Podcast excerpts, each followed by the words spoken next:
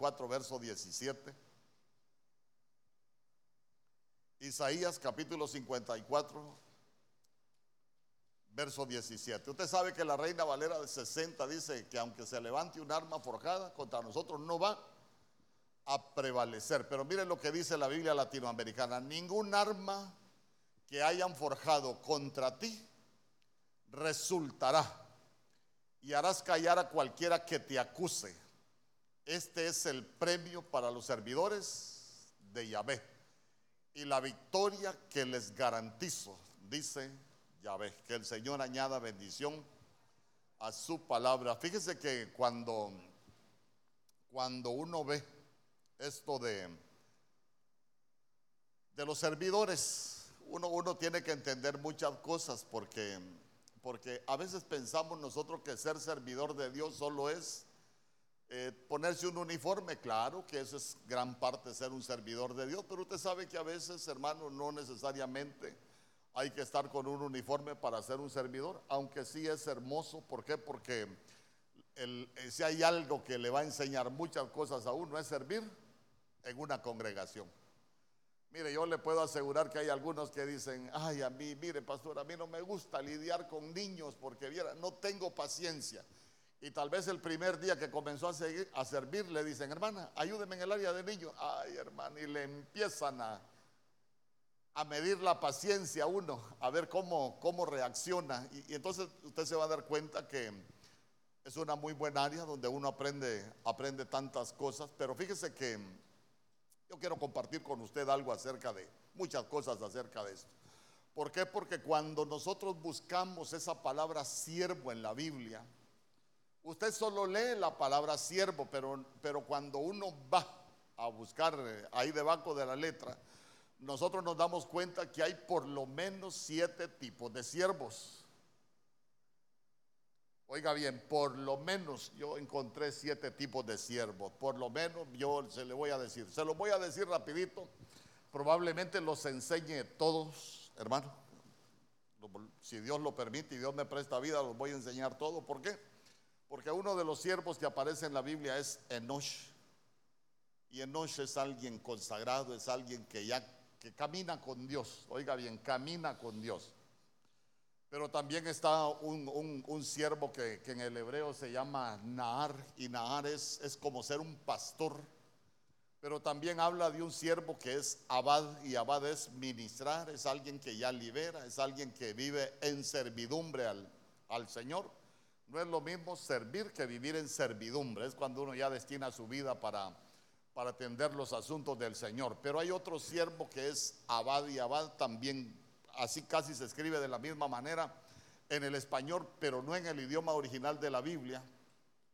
Y, está hablando de, ser un sirviente, pero está la palabra 56-50 también, que es Ebed. Y Ebed es un criado, un esclavo, un jornalero.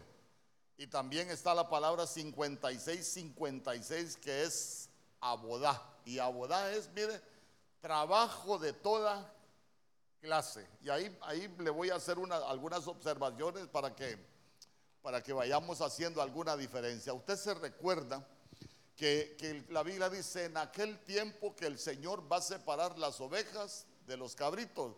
¿Y, y, y, por qué va a separar las ovejas de los cabritos? Dice, venid acá a la derecha, los siervos. Eh, señor, pero, pero, pero, pero cuando te dimos de comer, cuando te dimos de beber, ah, cuando se lo hiciste a uno de mis pequeños, a mí me lo hiciste. Entonces, mire qué, qué interesante, porque ahí nosotros nos damos cuenta de que, de que hay varias categorías para, para hacer el trabajo en medio del pueblo de Dios. Por eso, por eso cuando usted lee Primera de Timoteo capítulo 5 verso 17, por ejemplo, no, no, no lo busque, solo se lo voy a leer. Si usted se recuerda que cuando habla de los ancianos, esa palabra anciano es presbíteros, viene de una palabra que se escribe presbúteros, pero es la gente que enseña en las congregaciones y dice que los que se afanan en predicar y enseñar son dignos de, de una doble remuneración. Mire usted, mire usted qué tremendo. Porque nosotros hemos entendido que predicar y enseñar espiritualmente no es lo mismo. Y no porque yo lo diga, sino porque la Biblia lo dice. Ahí lo busca después. Eh, primera de Timoteo capítulo 5, verso 17. Entonces, entonces note que, que nosotros necesitamos ver que en Isaías hay una promesa para nosotros y es que la Biblia dice dos cosas bien importantes. Ningún arma que se haya forjado, que se levante, va a poder prevalecer en contra de los siervos. Y mire qué bonito, porque dice, y harás callar a cualquiera que te acuse. Entonces yo en ese orden quiero ir hablando algunas cosas con usted, pero primero hablemos de lo que es ser un siervo. Porque a veces hay algunos, jaja, siervazazo, y, digo yo, pero de siervo a veces es lo que menos, lo que menos tenemos. Amén. Entonces, para empezar, para empezar, definamos lo que es un siervo. Y ayúdenme usted, ¿quién es un siervo? ¿Quién es un siervo? Un siervo es alguien que presta un servicio. Pero vamos, ¿cómo se puede prestar el servicio? ¿Ah?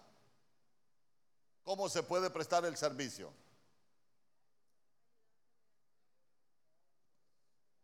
¿Ah?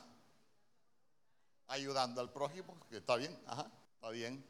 Pero, pero, pero, ¿qué más? ¿Cómo, se, cómo, viéndolo desde el punto de vista de uno, cómo puedo desarrollar mi servicio yo? ¿Cómo puedo prestar mi servicio yo?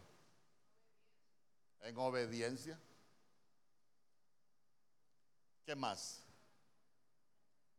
Por amor. Yo le pregunto, ¿lo puedo desempeñar bien? ¿Lo puedo desempeñar mal? ¿Lo puedo, ¿Lo puedo desempeñar con fidelidad? Y qué terrible. Búsquese Mateo capítulo 26, verso 25, creo que es. Mateo capítulo 26, verso 25. Si tiene el código real,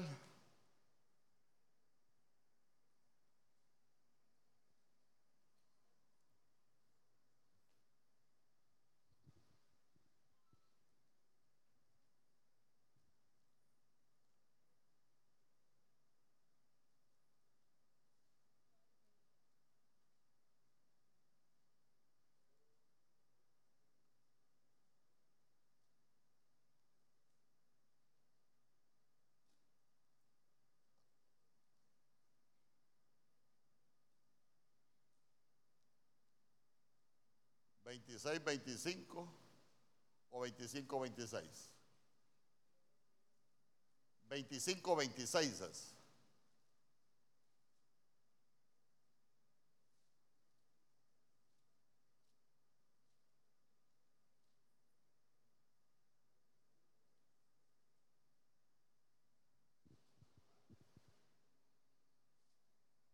Mateo 25, 26. A ver, ¿cómo le dijo a ese siervo el Señor? ¿Mm?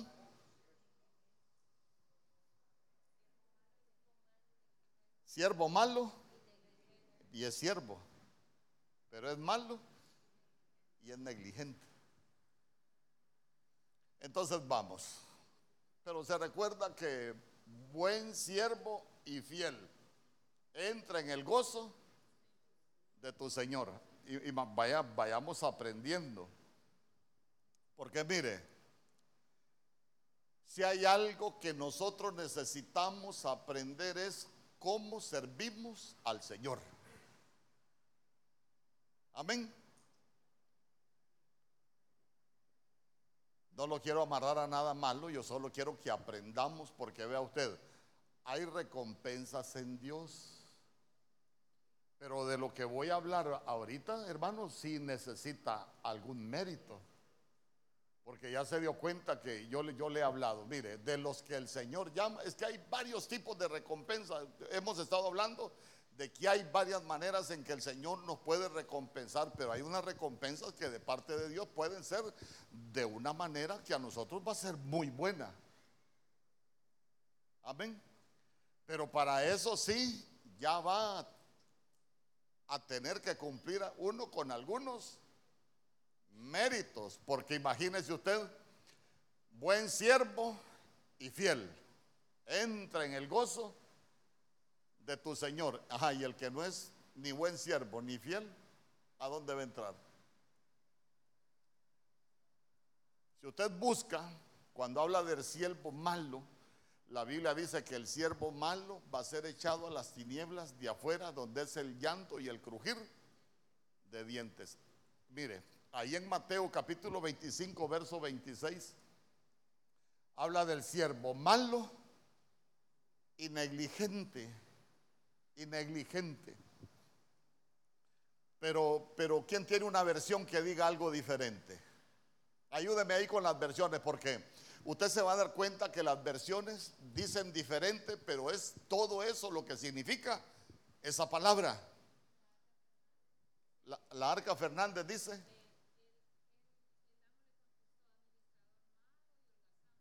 administrador malo y holgazán. ¿Qué más? Empleado malo y perezoso. Ajá.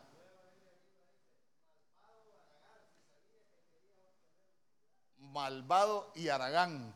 Oiga bien, se puede ser malvado uno sirviendo, hermano, y Aragán. Pero hay, ¿alguien tiene alguna, otra versión?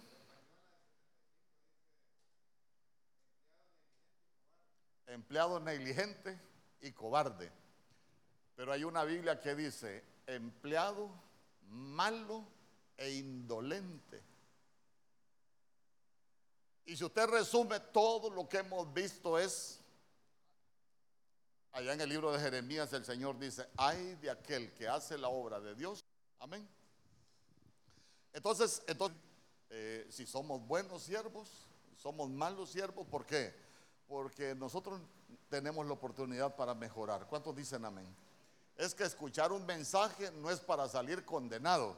Venir a, escuchar una enseñanza no es para salir, ah, yo no voy a servir porque no sirvo para nada. No, el propósito de la palabra es limpiarnos de todo lo malo. Dice, ven conmigo, hermanos, si, si cualquiera puede cometer errores, lo que le quiero decir es que nosotros necesitamos aprender a hacer las cosas. Por eso es que dice la Biblia Colosenses capítulo 2, verso 23, creo que así, todo lo que hagáis, hacedlo de corazón como para el Señor y no para los hombres. ¿Por qué? Porque el que nos va a recompensar es el Señor. Pero mire, ojo, ojo. El Salmo 119, 160 dice, la sumatoria de su palabra es verdad. Hay algunos que dicen, ah, yo vengo a servir al Señor, no vengo a servir al pastor y hacen las cosas como quieren. No, no, no, si nuestro Señor Jesús dijo, el que no me recibe a mí, no recibe al que me envió. Amén. Entonces uno, uno debe de cuidarse de hacer la obra del Señor con indolencia. ¿Sabe qué es hacerla con indolencia? Como uno quiere. Y como a uno le da la gana.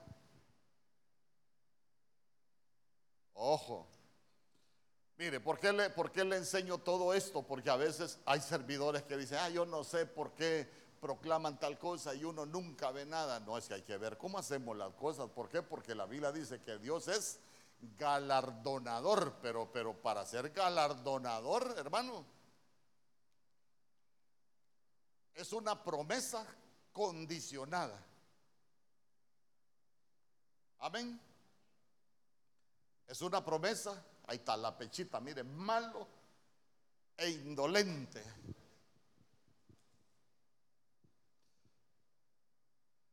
Entonces, sigamos, que es un siervo. El siervo tiene Señor. ¿Y sabe qué es tener Señor? Cuando uno aprende a obedecer, hermano. ¿A cuánto les cuesta obedecer, hermano? Pero así, no, me conteste. A veces que el diácono le diga algo y, ay, hermano, el diácono. Y después el diácono ahí anda, mejor no le digo nada, porque uno le dice y no hacen caso, pastor.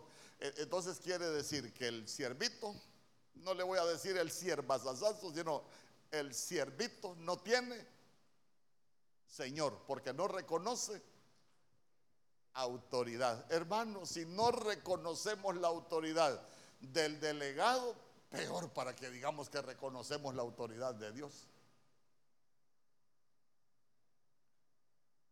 Ya conmigo, el siervo tiene Señor. El Señor manda y el siervo obedece. Fíjese que como uno tiene sus, paradigmas mentales, ¿verdad? Y yo me recuerdo que mm, nunca se lo he contado, pero, pero yo fui criado en un ambiente, mi papá sí muy macho, hermano, muy macho, tosco el viejo. Y yo así me crié. Enemigo del color rosado y enemigo del color morado. Yo me recuerdo que en el ejército utilizamos una palabra que dice que uno, es mámaro, pero mámaro es que uno es chúcaro. Y yo cuando llegué al Señor, llegué hermano, mámaro, no dócil, así como usted, nuevecito yo, servir. En el, no me dijo, vas a servir en el equipo E. Yo voy a averiguar el equipo E. Y cuando averiguo del equipo E, la camisa morada, ¿no? Y me dice, me dice mi esposa, y vas a servir en ese equipo.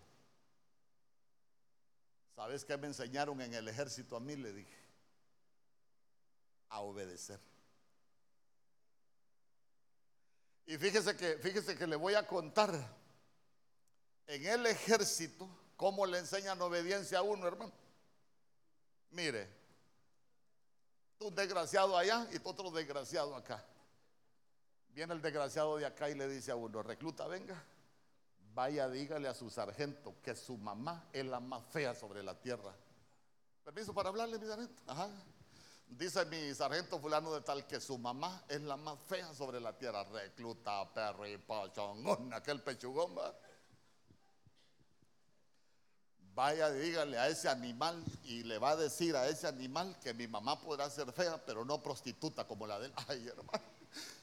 Lo sonó este. Y ahí lo mandaban a este. Permiso para hablar de mi sargento. Sí, dice mi sargento que la mamá de él es fea, pero no prostituta como la suya. Ay, hermano. Y cuando uno le decía que la mamá de aquel era prostituta, otro porrazo. Y el problema es que si uno no venía, lo estaba porraceando aquel. Y así por las buenas aprendió obediencia a uno. Reclutas le decían a uno, quiero un fresco, quiero un fresco a las 2 de la mañana.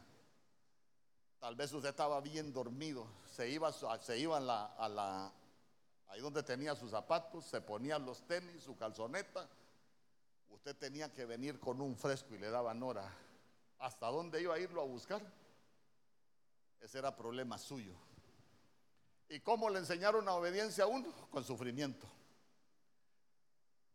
Cuando usted ve en el Nuevo Testamento Arcas Fernández, cuando habla de nuestro Señor Jesús, la Biblia dice, hijo y todo como era. Aprendió obediencia en la escuela, donde aprendió obediencia a nuestro Señor Jesús. Ahí lo matriculan a uno para darle clases.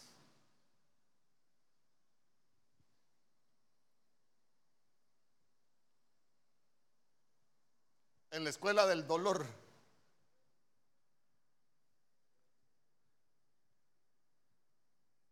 Ahí está, mire. Nuevo Testamento, Arcas Fernández.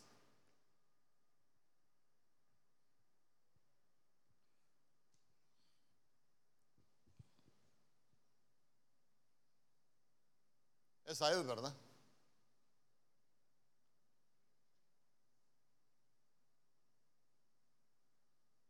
Quiero que lo, quiero que lo veamos, hermano.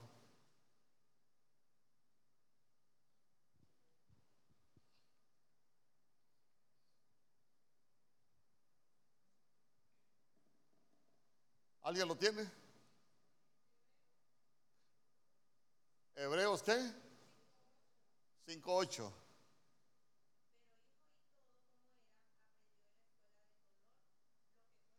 Pero hijo y todo como era, aprendió en la escuela del dolor lo que cuesta obedecer. Ya conmigo, la escuela del dolor. Entonces, mire, si hay alguien, hay alguien aquí matriculado en la escuela del dolor, probablemente lo que nos están enseñando es a que, atendamos el, llamado del Señor. Por lo que lo que nos quieren enseñar es obediencia. ¿Cuántos han sufrido aquí así, pero que, solo en sufrimiento buscaron del Señor? Ahora es que nadie, usted vino porque estaba requete bien afuera. Ay, hermano, miren, la mayoría de nosotros estábamos matriculados en la escuela del dolor cuando vinimos al Señor. La mayoría estábamos matriculados en la escuela del dolor. Yo le quiero preguntar, ¿a quién matricularon en esa escuela? En la Biblia. Acuérdese, ¿a quién matricularon en esa escuela? ¿Ah? No, pero en esa escuela, en esa escuela. Pero es que recuérdense que Job no conocía al Señor, es muy diferente. Pero obediencia, es que usted no tiene que confundirse. Por eso yo voy a enseñar a interpretar la Biblia, porque usted no puede, no puede confundir los tratos con, con las matrículas. ¿Ah? No. A ver, ¿a quién matricularon en la escuela del dolor? Pedro. Pedro era bufón, hermano. Señor, si tengo que morir, voy a ir contigo hasta la muerte. Ay, Pedro le dijo, antes que cante el gallo, me habrás negado tres veces. ¿Se recuerda cuando el Señor le dijo, les tengo que lavar los pies? A mí no me vas a lavar los pies, le dijo. ¿Ah? Pero llegó un momento cuando el Señor le dijo, Pedro, Satanás os ha pedido para bendecirte. Mira, Pedrito, ahí está Satanás y sabe que esa palabra pedir es orar. Hasta el diablo ora, hermano. Señor, te, estoy pidiendo aquel de benecer para pegarle una zarandeada que. ¿Y sabe qué? Dice, para zarandearte como a trigo. ¿Sabe qué es que lo zarandeen a uno como a trigo? que lo levantan, hermano, con aquel sufrimiento, saliendo de una vaina no lo dejan caer, sino que ahí mismo lo levantan y le pegan la otra. Ay, gracias a Dios que ya voy saliendo. No, solo, solo te están dejando caer un poquito para volverte a levantar. ¿Y, ¿Y qué le dijo el Señor? Satanás os ha pedido para zarandearte como a trigo, pero yo he rogado al Padre para que tu fe no le dijo que lo iba a sacar del curso intensivo de la zarandeada para que su fe no le Final, y después, ¿qué le dijo al final? ¿Qué le dijo después en el mismo verso, al final? Pero cuando, cuando, cuando hayas estudiado, cuando te peguen esa zarandeada, una vez que vuelvas, vas a poder fortalecer a tus hermanos, le dijo. Fue en la escuela del dolor, iba a aprender obediencia pero después iba a venir a enseñar obediencia. Amén. Es como cuando uno, como cuando uno ya lo pasaron por esa escuela. Mire, hermano, si hay algo bonito en la vida del cristiano es aprender a obedecer al Señor, porque mire, yo ya pasé por esa escuela del dolor y es dura. Es bonito leer que a Jesús le dieron un nombre que es sobre todo nombre y que en ese nombre se doblará toda rodilla de los que están Hermano, le dieron toda autoridad, cielo, tierra, en el infierno, pero tuvo que pasar por la escuela del dolor. El siervo, al siervo le tienen que enseñar obediencia. ¿Usted es obediente? Mire, los gringos tienen un método bien bonito de evaluar. Se llama Faculty Development Program, el programa de, desarrollo de las facultades mentales. Usted se evalúa, ¿va o no va? Solo vaya poniendo un cheque. ¿Se le hace fácil obedecer o se le hace difícil? Si a usted le cuesta obedecer, no va. Y si se le hace fácil obedecer, usted va. Amén. Hermano, es que mire,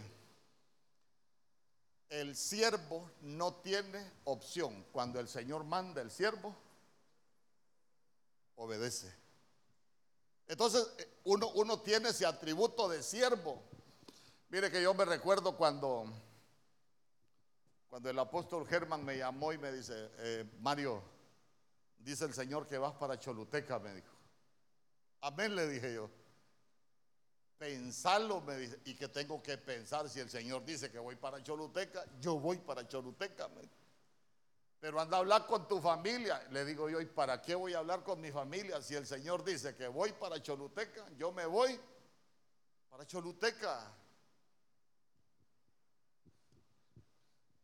Imagínense que a usted le dijeran, hermano, usted, está bien cómodo ahí en su casa. Está bien cómodo aquí en Ebenezer y que le digan, hermano, eh, vaya, vaya una obra ya, y que usted empiece a dar vueltas. ¿Qué haría usted? Solo, solo piénselo. Entonces ya se dio cuenta que, que alcanzar ese nivel, hermano, hay recompensa. Pero ya se dio cuenta que, que en, esta, en este nivel es en base a méritos. Ningún arma forjada va a prevalecer. Ah, pero si estamos fuera de onda, cualquiera que nos agarra nos va a hacer pedazos. Amén. Porque mire, mire, si hay algo que nunca va a cambiar en la Biblia son los principios. Y la Biblia dice, Dios no puede ser burlado ni engañado. Todo lo que el hombre siembra, eso mismo va a cosechar. Nosotros no podemos pretender tener autoridad en el mundo espiritual si antes no hemos aprendido a obedecer. ¿De qué se maravilló nuestro Señor Jesús? Del centurión.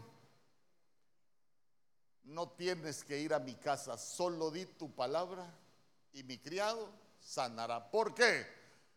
Porque yo también soy hombre bajo autoridad, le digo. Si yo le digo a este que vaya, va. Si le digo a aquel que venga, viene. Si le digo a este que haga, hace. Entonces tú no tienes que ir a mi casa. Le estaba diciendo, yo sé cómo funciona el reino. Yo siembro obediencia en el mundo espiritual. Yo voy a tener autoridad.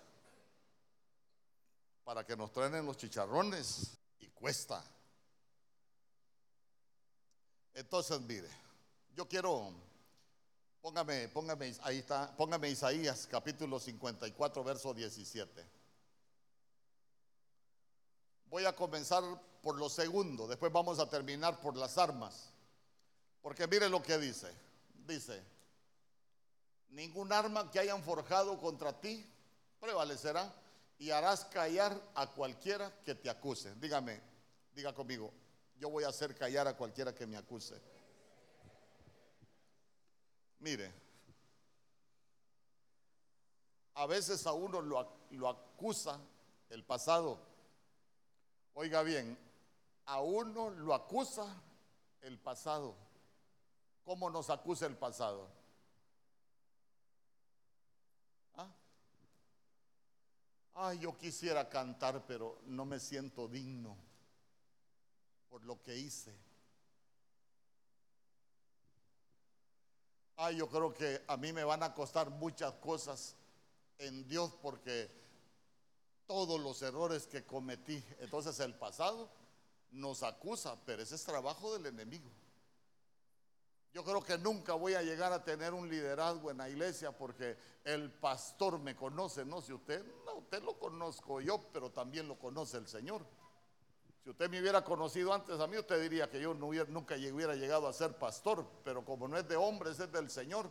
Entonces, mire, si hay algo que primero nosotros tenemos que aprender, hermano, a, a, tener esa recompensa de parte de Dios, es a callar las voces que nos acusan. Usted se recuerda, por ejemplo, aquella mujer que llegó a, a, la casa de Simón el fariseo y llegó, hermano, con su alabastro de perfume.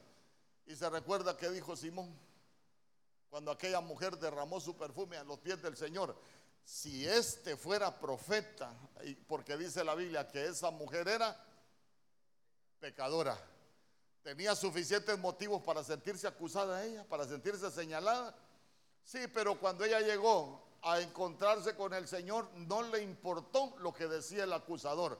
¿Por qué? Porque delante de ella estaba su Señor y ella andaba buscando a su Señor. Andaba derramando su perfume delante del Señor. Se fue a rendir delante de su Señor. No le importó lo que decía el acusador. Amén. Pero esa es una recompensa. Porque ella dijo, aquí está mi Señor. Usted se recuerda cuando Simei iba maldiciendo a David. ¿Alguien se recuerda? ¿O no se recuerda? Dígame pues.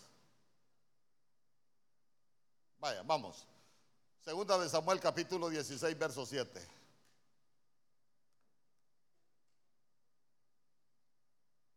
Mire, uno tiene que aprender a callar la voz de los pensamientos. Porque los pensamientos lo acusan a uno, hermano. Oh. A uno a veces le dicen cosas que esos pensamientos ahí a uno lo hacen sentir como que vale menos que el chucho de la casa. Y es el acusador. Pero esa es una recompensa que nosotros vamos a alcanzar en Dios. ¿Cuántos dicen amén? Vamos a hacer callar la voz del acusador. Dios nos puede detener con la acusación. Mire qué tremendo.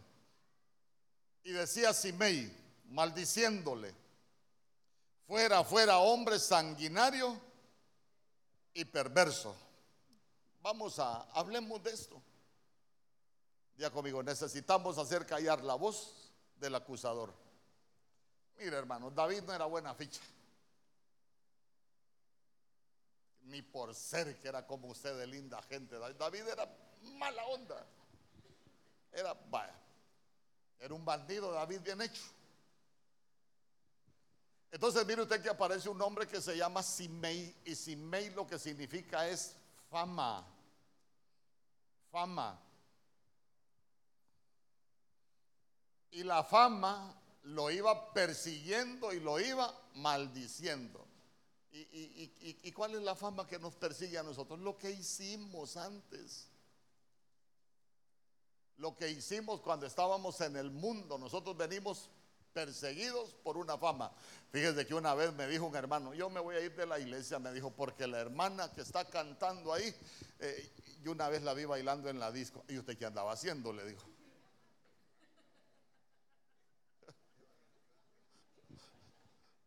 Ahí andaba yo también, me dijo. Ah, vaya, le dije yo, pues no se vaya.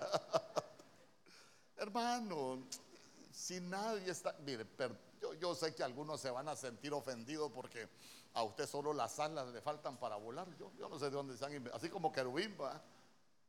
Pero la mayoría estamos aquí buscando restauración. Ah, vaya, ya nos pusimos de acuerdo. Entonces mire usted que a David lo perseguía su mala fama, porque Simei, eso es lo que significa. Y se recuerda lo que le dijo a Abisai, deja que vaya, porque ¿quién es este perro muerto para que ande maldiciendo al rey? Le dijo. Y se recuerda lo que dijo David, déjalo, porque quizás Dios le ha dicho que me maldiga. A ver, ¿estaba en lo correcto David o era malo lo que él hizo? ¿Ah? Yo le he dicho, la Biblia, la Biblia tiene sus ángulos para poderle entender. Yo le pregunto, ¿es bueno o es malo lo que dijo David? Porque Abisai lo quería matar. ¿Quién es este perro muerto para que maldiga a mi rey? Deja que vaya y le corte la cabeza. Pero David le dijo, no hombre, déjalo. ¿Qué tal si el Señor se lo dijo? Mire, uno de los grandes errores que puede cometer uno en la vida es que el acusador lo señale y uno diga, sí, lo merezco por el error que cometí. Tiene razón, el, tiene razón el diablo en acusarme. Porque lo perseguía su fama. Imagínese usted Imagínese usted nuestra fama. ¿Qué hace el Señor con nuestra fama? Cuando nosotros le confesamos lo que nos hizo famoso en el mundial, el Señor lo agarra y lo avienta al fondo de la mar y, y de la fama nuestra el Señor ya no tiene memoria. Amén. Pero la fama lo perseguía. Y uno de los grandes errores que cometió David es que él no pudo callar la voz del que lo acusaba. Déjenlo, déjenlo. Y a veces uno dice, ah, porque el Señor puede cambiar la maldición en bendición. Es cierto, pero uno le está abriendo los oídos al que lo acusa. Amén. Cuando te acusen los pensamientos o cuando alguien te acusa en tu casa, dígale, Ay, no, no, no se ponga en el lugar del el diablo, es el acusador, hermano. Usted se recuerda en Zacarías, por ejemplo, cuando aparece el sumo sacerdote Josué. Estaba el diablo, hermano, y Josué dice que estaba vestido con ropas viles, hermano, el, el tizón arrebatado del infierno. Pero ¿por qué estaba vestido con esa? A nosotros nos cambió los vestidos con su vileza a la casa del Padre. ¿Por qué? Porque son vestidos de hijo. Pero ¿qué lo acusaba él? ¿Qué decía él? No, hombre, yo, yo, yo no soy digno ni de ser llamado. Su hijo decía. Ya ni hijo se, se sentía. ¿Sabe por qué? Por los errores que había cometido. Pero nosotros podemos entender, solo llegó a la casa del padre y lo primero que le devolvieron fueron los vestidos de hijo. Es lo primero que hace el Señor. Por eso uno tiene que aprender a no escuchar la voz del que nos acusa. Ay, hermano. Dice amén conmigo. Bueno, sigamos. Podríamos hablar de Isboset con Abner pero, pero ahí, lo vamos, ahí lo vamos a dejar. Suficiente con, con un ejemplo, más o menos, para que usted sepa. Porque hablemos de las armas forjadas. Hablemos de las armas forjadas. Génesis capítulo 49, verso 5.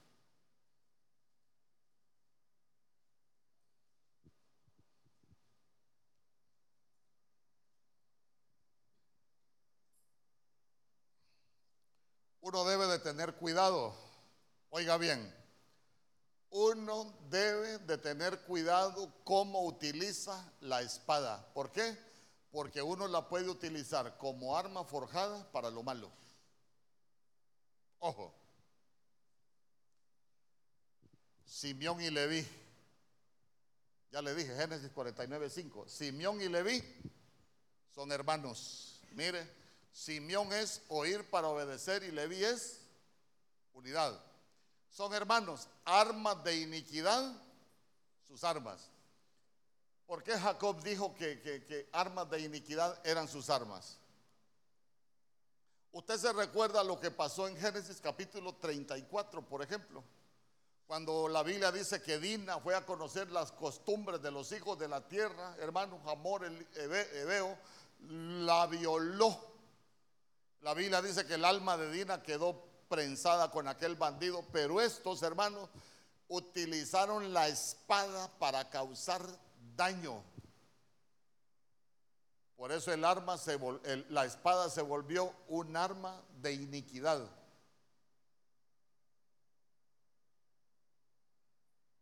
Mire, el cristiano debe de tener cuidado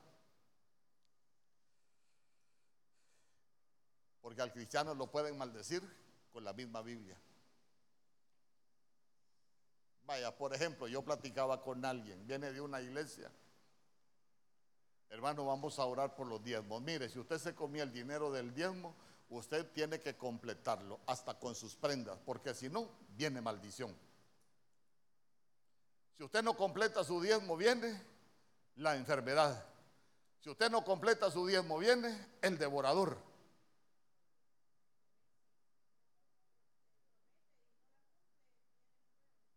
Entonces, si usted le promete algo al Señor y no lo cumple, eh, van a venir las pruebas, y le empiezan a decir un montón de cosas a la gente. Pero, pero eso no es cierto. ¿Por qué, ¿Por qué le digo yo que no pueden venir las maldiciones? Porque la Biblia dice que nosotros estamos viviendo en un mejor pacto establecido, bajo mejores promesas. Y porque Gálatas capítulo 3, verso 13 dice que las maldiciones ya las llevó Cristo Jesús en la cruz. O sea que no hay maldición para nosotros. Pero hay gente que está viviendo bajo maldición. ¿Por qué? Porque le levantaron la espada como arma forjada para maldecirlos. Espiritualmente, puertas al temor. Y se recuerda que Job me sobrevino porque espiritualmente se abre una puerta para que nos ataquen. Por eso, mire, nosotros, no, para nosotros es lo que no está en la escritura o algo que está mal interpretado según nosotros, hermanos, lo corregimos. Porque la espada se nos puede volver un arma forjada contra el pueblo. La misma espada. A ver, ¿por qué se nos puede volver un arma forjada contra el pueblo? Con qué tentó el diablo a nuestro Señor Jesús. ¿Le dijo algo fuera de la palabra? No. Todo lo que le dijo fue de acuerdo a la Biblia. O sea que el diablo también se sabe la Biblia.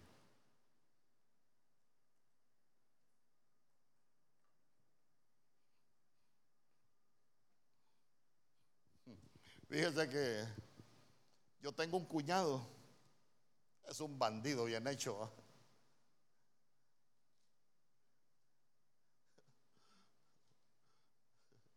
El hermano Israel lo conoce. Me llama hace poco y me dice, ¿y vos me dice? Fíjate que tengo un problema ahí. Prestame un millón de pesos, me Y le digo yo, pues no tengo, le digo yo. ¿Cuántos años tenés de ser pastor? Me dijo. Tengo 10 años, ya hace poco fue. Mira, me dijo, a la par de mi casa hay una iglesia. El 15 y el 30 la pastora cierra las puertas, me dijo, porque dice que es profeta también. No predica, sino que dice, el Señor dice, y el Señor me dio una palabra que hoy de esta casa yo tengo que llevarme una bendición de 70 mil empiras. Así que me cierra la puerta, nadie sale mientras no recojamos la bendición. Y empiezan, hermano, y tienen gente contando hasta que recogen los 70 mil pesos. Abren la puerta para que la gente se vaya. Imagínate, me dice, 70 mil el 15, 70 mil el 30. Tenés 10 años de ser pastor, vos por lo menos tenés tus 10 millones en el banco, me dijo. ¿Ah? Dije yo, buena idea, me está dando cierre. Vos me a poner, por, ciérrame la puerta.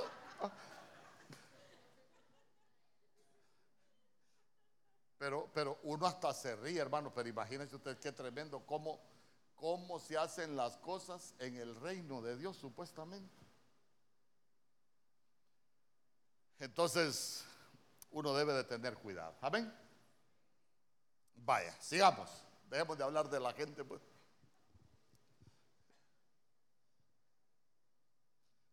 Jueces capítulo 9, verso 53.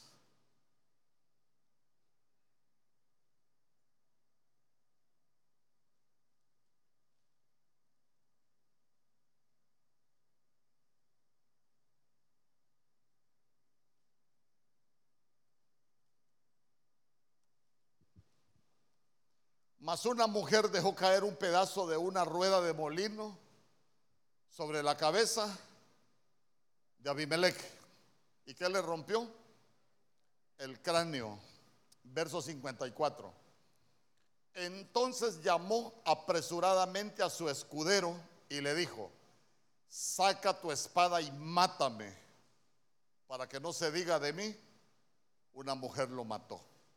Y su escudero le atravesó y murió. Diga conmigo, ningún arma forjada prevalecerá. ¿Cuál es el arma? ¿Cuál es el arma forjada?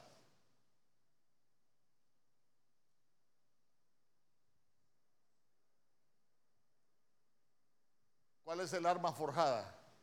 El arma forjada es algo que es trabajado y que se utiliza como arma. ¿Cuál es el arma forjada ahí? A nombre no se quede callado. ¿Ah? ¿Cuál es el arma forjada? Lea ahí, lea cuál es el arma forjada. ¿Mm?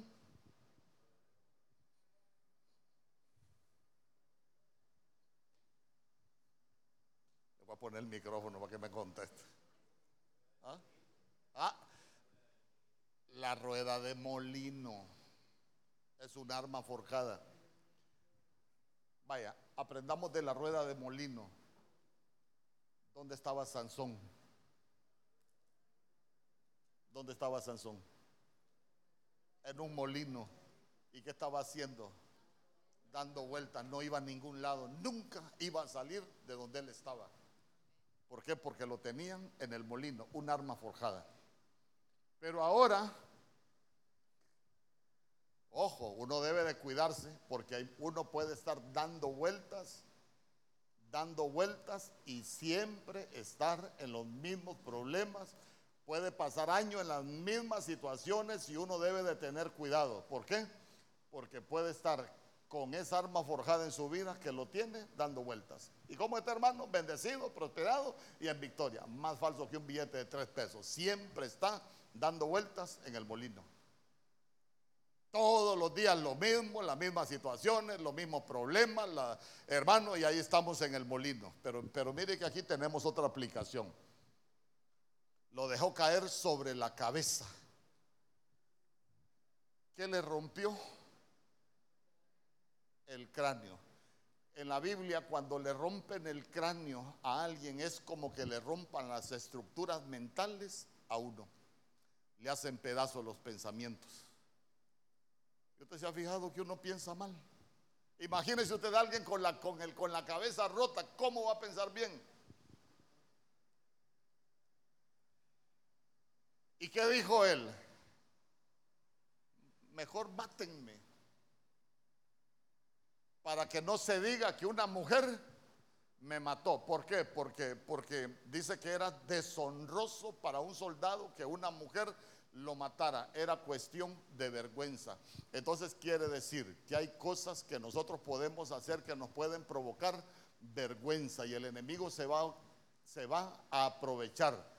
Hermano, va a destruir nuestras estructuras mentales, nos va, nos va a provocar vergüenza y nos va a matar espiritualmente pero contra nosotros no va a prevalecer. ¿Cuántos dicen amén? Sí. Sigamos, mejor voy a ir rápido, ya no me voy a bajar. Usted está muy creído hoy. Vaya, sigamos. Segunda de Samuel capítulo 18, verso 14.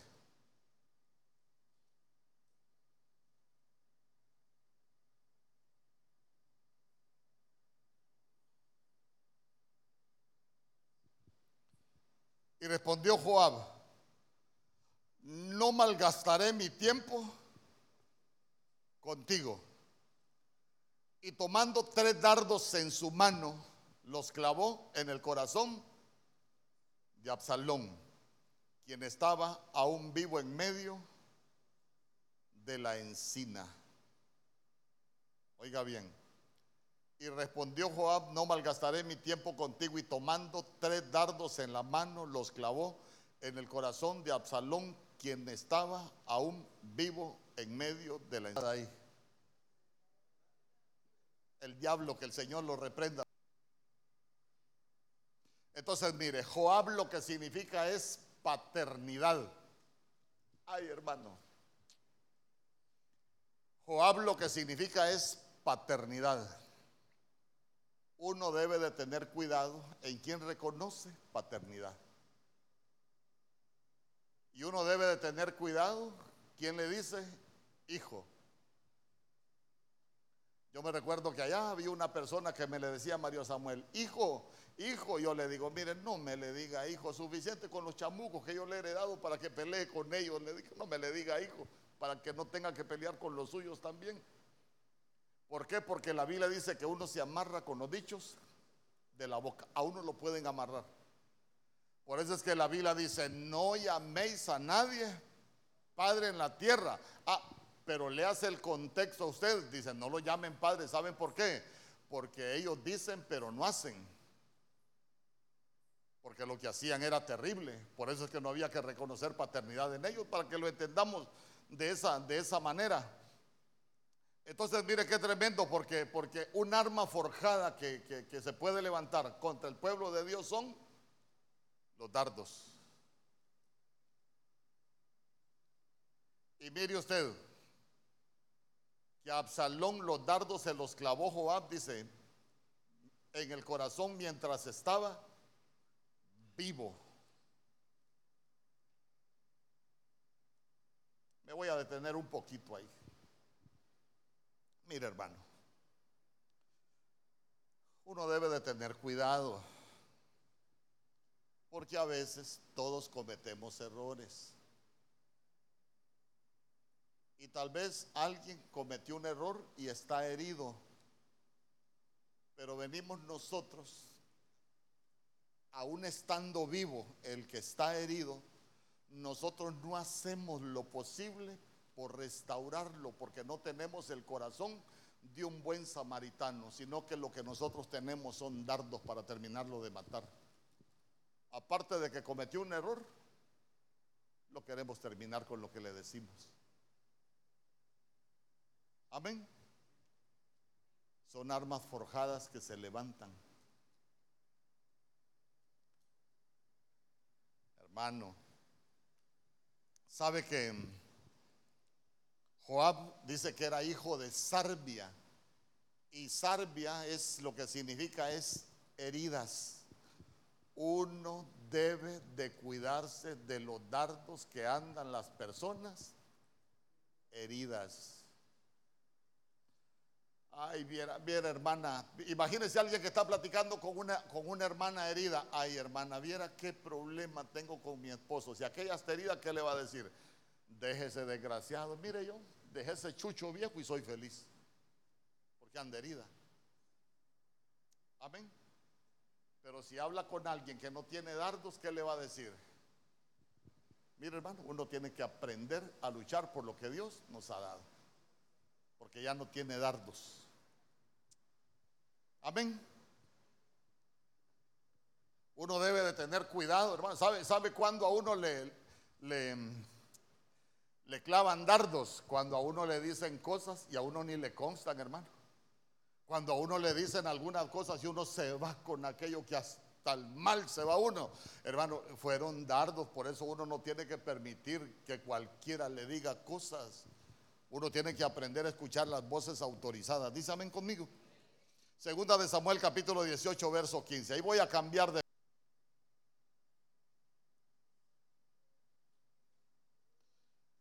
Los diez jóvenes soldados que eran compañeros de batalla de Joab rodearon a Absalón y lo mataron.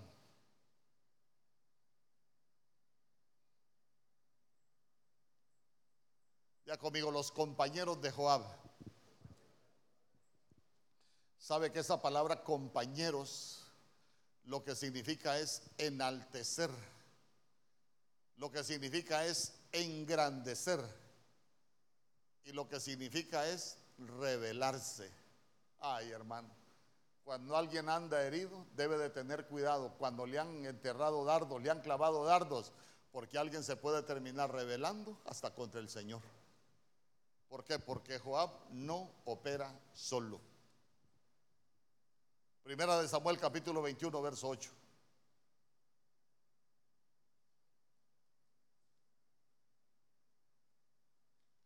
Conmigo, ningún arma forjada que se levante contra mí va a prevalecer.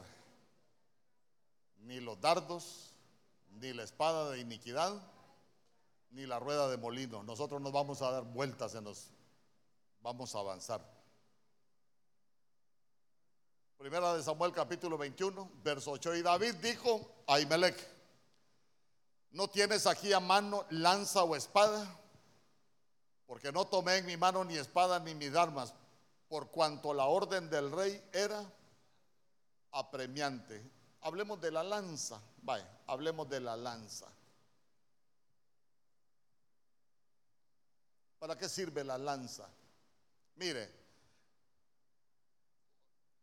El arco y las flechas en la Biblia tienen una enseñanza, la espada tiene otra, todas las armas de guerra tienen una enseñanza para nosotros. Pero específicamente hablemos de, hablemos de la lanza. ¿Para qué sirve la lanza?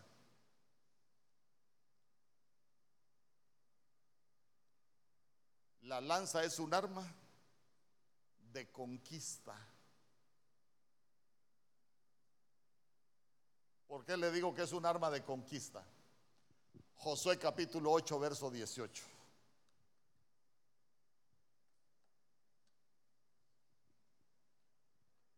Josué capítulo 8, verso 18.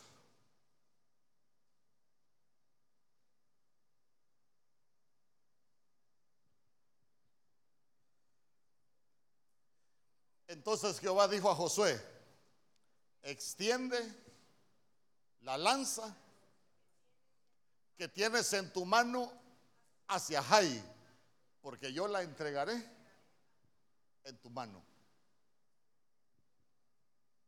Porque yo la entregaré en tu mano. Y Josué extendió hacia la ciudad la lanza que en su mano tenía. Después de que extendió la lanza, la pudo conquistar.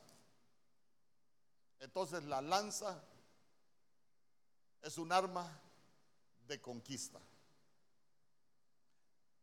Nosotros necesitamos tener lanza para poder conquistar lo que Dios tiene para nosotros. ¿Cuántos dicen amén? ¿Sabe cuál es el problema? Que el enemigo también tiene lanza como arfa forjada que se va a levantar en contra nuestra. A ver, a ver, si hablamos de conquista, ¿qué dice la Biblia de la conquista? Dice que uno se vuelve esclavo del que lo conquista. Entonces, entonces, si uno se vuelve esclavo del que lo conquista, quiere decir que el enemigo va a utilizar la lanza para conquistarnos a nosotros, para subyugarnos a nosotros, para tener autoridad sobre nosotros, para esclavizarnos. Por eso dígame usted, ¿qué tenía Goliat? Goliat tenía lanza. Amén. Goliat forjada que se había levantado, venir David. Entonces, mire qué bonito, aprenda. Saúl. ¿Para qué utilizó la lanza Saúl? Para querer matar a David. Nunca la utilizó como arma de conquista. Es más, nunca se pudo conquistar ni él solo.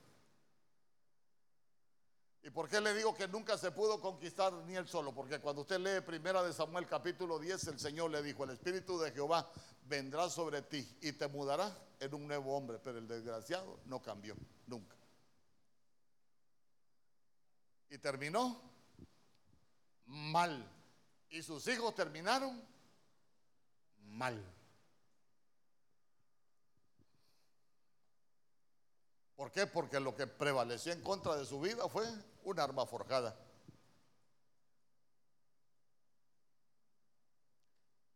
Primera de Crónicas, capítulo 10, verso 3. Ya con este lo voy a dejar en paz. Este es el último que vamos a ver. Porque ya, ya tenemos una hora.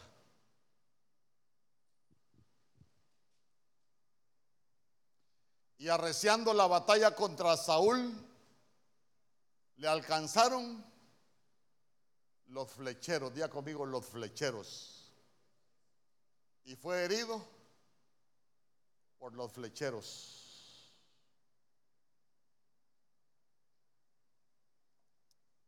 Ay, hermano. ¿Cuál es el arma forjada ahí? Las flechas, las flechas. Eliseo le dijo al rey, abre la ventana y se recuerda que disparara la aventura y pero yo quiero hablarlo como arma forjada, no como arma para vencer a los enemigos. Quiero hablarlo como arma, arma forjada para que nosotros lo aprendamos desde el lado del mundo espiritual para que no nos destruya a nosotros. ¿Por qué? Porque en el mundo espiritual hay flecheros. Por ejemplo, cuando usted revisa Génesis capítulo 49, usted se va a dar cuenta que en la profecía que le dieron a José, el padre le dijo que los flecheros se iban a levantar contra él. los flecheros. Entonces, entonces mire, mire qué tremendo porque se levantaron los flecheros y lo que se levantó contra José, contra José fue un arma forjada que le arruinó la vida por mucho tiempo. Entonces, mire. Entonces vinieron los flecheros e hirieron a Saúl. Cuando Saúl estaba herido, ¿usted se recuerda quién lo encontró? Lo encontró una malecita. Lo encontró una malecita. A ver, ¿de quién es descendiente el amalecita? ¿Ah? ¿De quién? El amalecita. No, vámonos hasta atrás, al origen de la malecita. El amalecita es descendiente de Abraham con Setura, la otra mujer. Entonces, el amalecita es un perseguidor generacional. Por eso usted se va a dar cuenta que cuando el pueblo iba caminando por el desierto, ¿quién iba atacando al que se cansaba y al que se detenía? El amalecita. El amalecita es un perseguidor generacional y uno debe de tener cuidado. ¿Por qué? Porque recuérdese, el amalecita son perseguidores generacionales son perseguidores que van tras nosotros, que han perseguido a nuestros ancestros y que si uno se cansa y uno se detiene, lo atacan. Por eso es que usted a borrar la memoria de Amalek de sobre usted ve en el libro de, jueces, por ejemplo, quién llegaba con el madianita a, a, devorarle la cosecha al pueblo de Israel. Llegaba el amalecita. Junto con el devorador llegaba el perseguidor ancestral allá en el tiempo de Gedeón. Y, usted se recuerda también que cuando, cuando ya en el tiempo de Saúl, del rey Saúl, en primera de Samuel capítulo 15, el Señor le dijo, ve y destruye a Malek con todo lo que tiene. ¿Qué dejó vivo el rey Saúl? ¿Ah? ¿A quién dejó vivo el rey Saúl? Al rey. Dejó vivo a Agag a Entonces, mire qué tremendo, mire qué tremendo. Viene, viene a Saúl y lo hieren los flecheros. Está herido. Hay cosas que a uno lo pueden herir. Yo le pregunto, ¿lo puede herir una palabra a uno? ¿Algo que le dicen a uno lo puede herir? Sí. Uno debe de tener cuidado. ¿Por qué? Porque cuando uno anda herido, lo puede atacar el perseguidor. Cuando él estaba herido, llegó el enemigo generacional. Segunda de Samuel capítulo 1, verso 9, creo que es.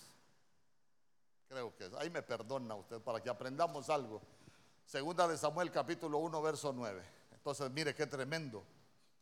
Porque el flechero nos causa ¿Y sabe qué? Uno se puede desangrar Usted se recuerda cuando acá, por ejemplo, fue a la batalla disfrazado, dice que un flechero disparó el arco a la aventura. ¿Y a quién le fue a caer?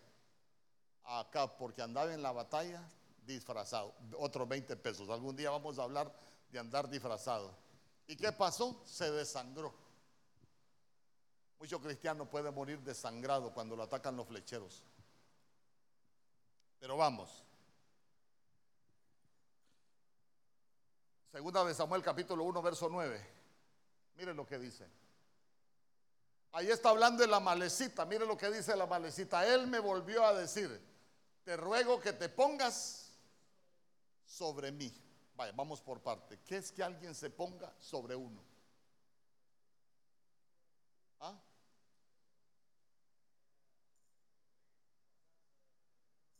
Veámoslo desde el punto de vista de la autoridad. Póngase usted sobre mí, ¿qué le estoy diciendo? Usted va a estar más alto que mí, va a estar sobre mí. Él era el rey. Pero vean ustedes, como él estaba herido, él pensó que la malecita podía estar sobre él. Ningún enemigo puede estar sobre usted. ¿Por qué? Porque con nosotros está el más grande. No somos hijos del Dios Todopoderoso. Ningún enemigo se puede poner sobre nosotros. Entonces, mire qué tremendo. te ruego que te pongas sobre mí y me mates, porque se ha apoderado de mí la angustia, pues mi vida está aún toda en mi tenis. Estaba lleno de vida, pero ya se dio cuenta que lo hirieron los flecheros y él de lo que se llenó fue de angustia. Cuando vino la angustia, cuando él estaba herido, se levantó el enemigo. Ya el enemigo es el que está tomando autoridad sobre su vida, ya no es el Señor. Verso 10. Y entonces me puse sobre él y lo maté. Porque sabía que no podía vivir después de su caída. Ay, hermano, siete veces cae el justo. Y aún de Entonces mire lo que está diciendo el enemigo, que después de que cayó, nos iba a levantar. Tenemos un Dios que es bueno y Él anda buscando a quien hacerle misericordia.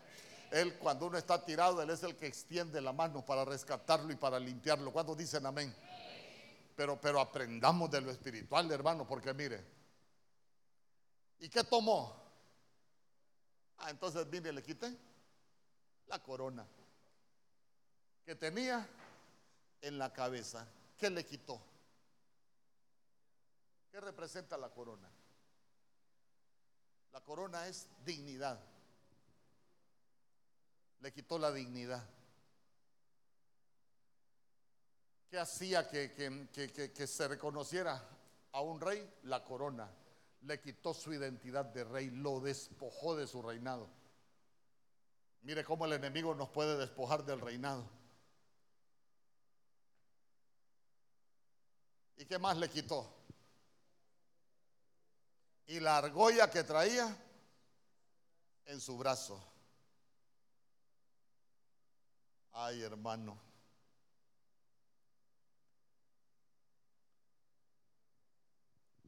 ¿Y eso qué representa? Que le haya quitado la argolla que traía en su brazo. ¿Mm? Lo invito a un fresco si me, si me dice que es. se lo voy a relacionar con algo que todos conocemos.